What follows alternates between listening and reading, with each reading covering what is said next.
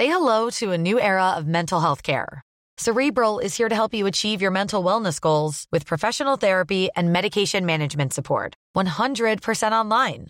You'll experience the all new Cerebral Way, an innovative approach to mental wellness designed around you.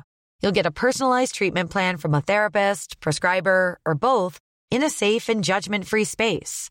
Your cerebral therapist or prescriber will outline a customized plan with clear milestones along the way so you can get to feeling your best. With Cerebral, you're not alone in your mental health journey. We're here to empower you to live a fulfilling life.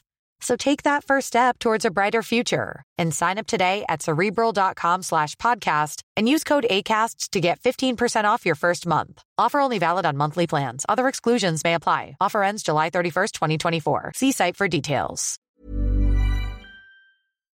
Oh, oh, oh, O'Reilly.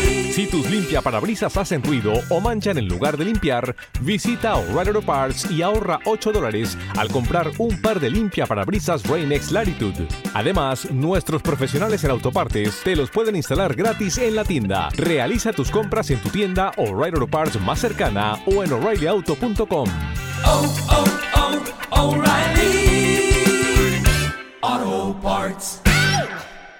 La inflación en Estados Unidos se ha disparado hasta el 6,2%, su nivel más elevado en los últimos 30 años. ¿Cuáles son los motivos de este estallido inflacionista y qué puede pasar a partir de ahora? Veámoslo.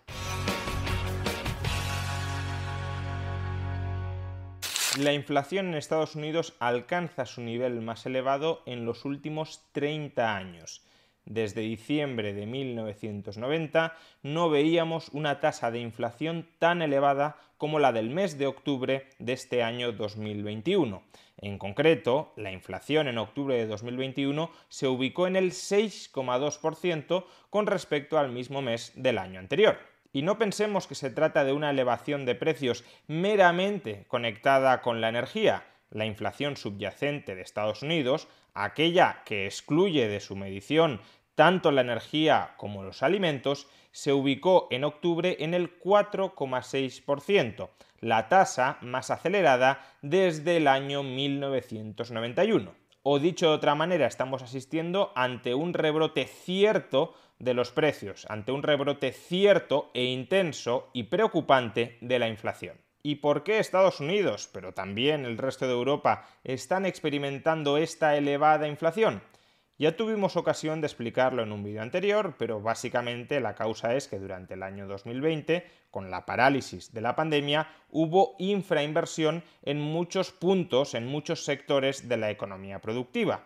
Y en el año 2021, conforme la economía se ha reabierto y el gasto privado ha vuelto a dispararse, ese mayor gasto privado se ha topado con una oferta que no es capaz de responder a la demanda de nuevos productos.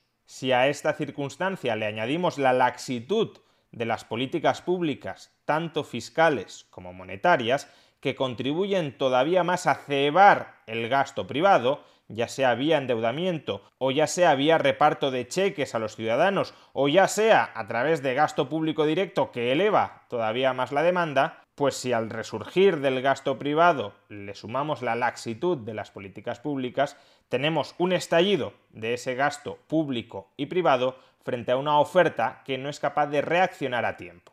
La inflación, por tanto, tiene un componente que es un componente mundial. El conjunto de países del planeta, al salir de la crisis empujados por las políticas de estímulo, han incrementado demasiado el gasto en relación con la capacidad mundial de la economía para aumentar la oferta.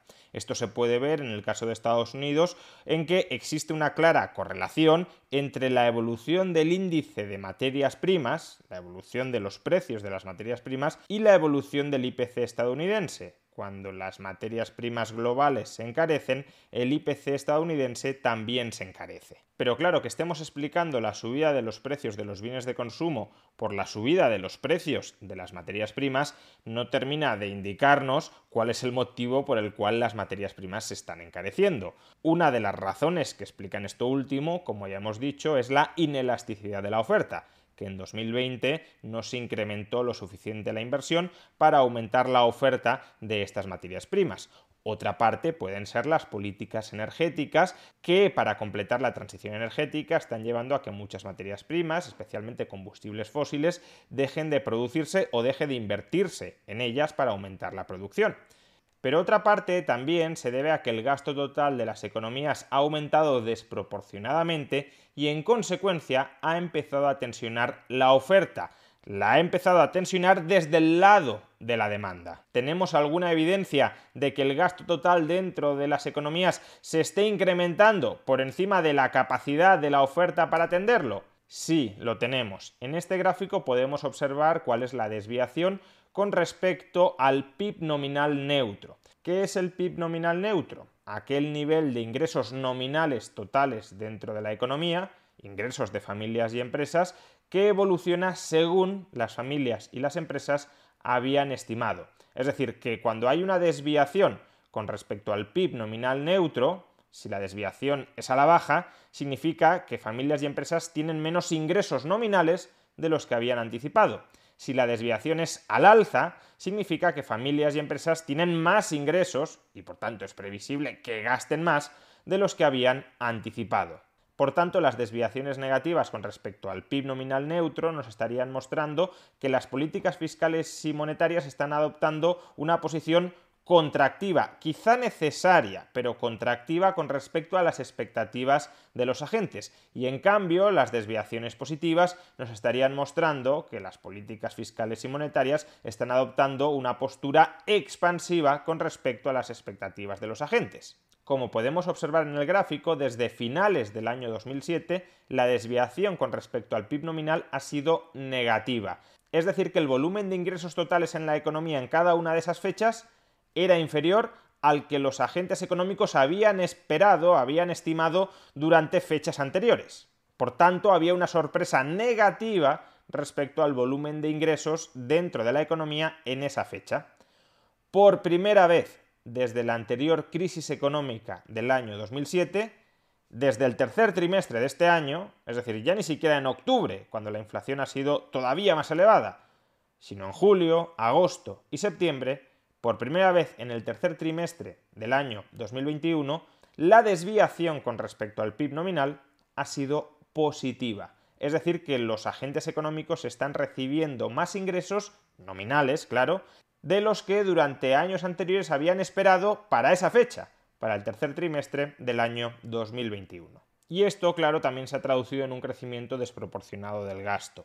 En este otro gráfico podemos observar el gasto en consumo personal expresado en millardos de dólares, en la economía estadounidense. La línea azul nos muestra la evolución real, la que ha sucedido de ese gasto en consumo personal en Estados Unidos y vemos cómo durante la pandemia se hunde, como es lógico. Pero hemos añadido una línea naranja que expresa cuánto habría aumentado el gasto en consumo personal de haber seguido creciendo al mismo ritmo que crecía en el año 2019. Y como vemos, ya en la actualidad el gasto en consumo personal supera el gasto en consumo personal que habríamos tenido en la economía estadounidense sin pandemia. Si ya Estados Unidos está gastando más de lo que habría gastado sin pandemia y encima ha habido una pandemia, es decir, que la oferta, la capacidad productiva de la economía no es la misma que si no hubiese habido pandemia, pues mucho más gasto y no mucha más oferta se traduce en mucha más inflación. Por consiguiente, ¿por qué está subiendo la inflación en Estados Unidos? Pues tanto porque la oferta se ha vuelto más inelástica después de la pandemia, cuanto porque se ha disparado el gasto. Y se ha disparado el gasto en gran medida por las políticas para estimular ese gasto. ¿Qué puede suceder a partir de ahora? Pues como ya expusimos en otro vídeo, si durante los próximos meses se va normalizando la oferta, va aumentando la oferta de productos y esa oferta de productos abastece el gasto creciente, los precios empezarían a moderarse. De hecho, parece que en la economía estadounidense, si nos fijamos en la evolución de los precios de los productores, la evolución de los precios a los que venden los productores a los minoristas, ya está habiendo una cierta parálisis en la escalada inflacionista. No es que los precios estén cayendo, ni siquiera que estén subiendo mucho menos que en meses anteriores, pero al menos la inflación en estos precios que anticipan los precios de los bienes de consumo para el comprador final ya no se está acelerando. Si eso terminará así y la oferta siguiera aumentando, pues quizá asistiríamos a un periodo desinflacionario. Ahora bien, tal como ya explicamos en otro vídeo, cabe la posibilidad de que esta alta inflación empiece a penetrar en las expectativas de los agentes. Es decir, que los trabajadores, justamente porque ven que los precios están subiendo al 6,2%, comiencen a reclamar, como en parte es lógico, una subida salarial que les compense la inflación. Pero si los trabajadores comienzan a reclamar una subida salarial que les compense la inflación, los empresarios tratarán de hacer lo propio subiendo los precios para mantener su margen de beneficio. Pero si los empresarios siguen subiendo los precios, los trabajadores podrían seguir reclamando una alza de salarios. Evidentemente este proceso no puede ser infinito. Si la oferta monetaria no se sigue incrementando, por mucho que los trabajadores, todos ellos, pidan más salarios o por mucho que los empresarios pidan todos ellos mayores ingresos en forma de mayores precios de venta, pues si no hay mayor capacidad de gasto porque los ingresos no están aumentando y los ingresos no están aumentando porque la oferta monetaria no está aumentando, pues por mucho que haya este intento de espiral precios-salarios, no se traducirá en una inflación continuada.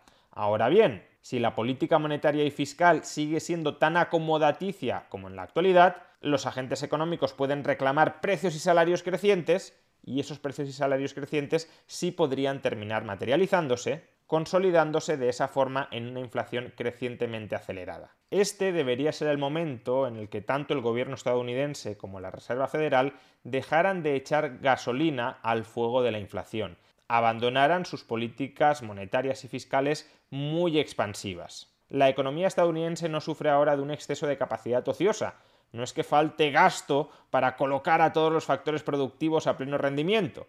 Lo que está sucediendo es que hay demasiado gasto en relación con la capacidad de la oferta y por consiguiente habría que retirar parte de ese gasto, ya sea subiendo tipos de interés o reduciendo el déficit público.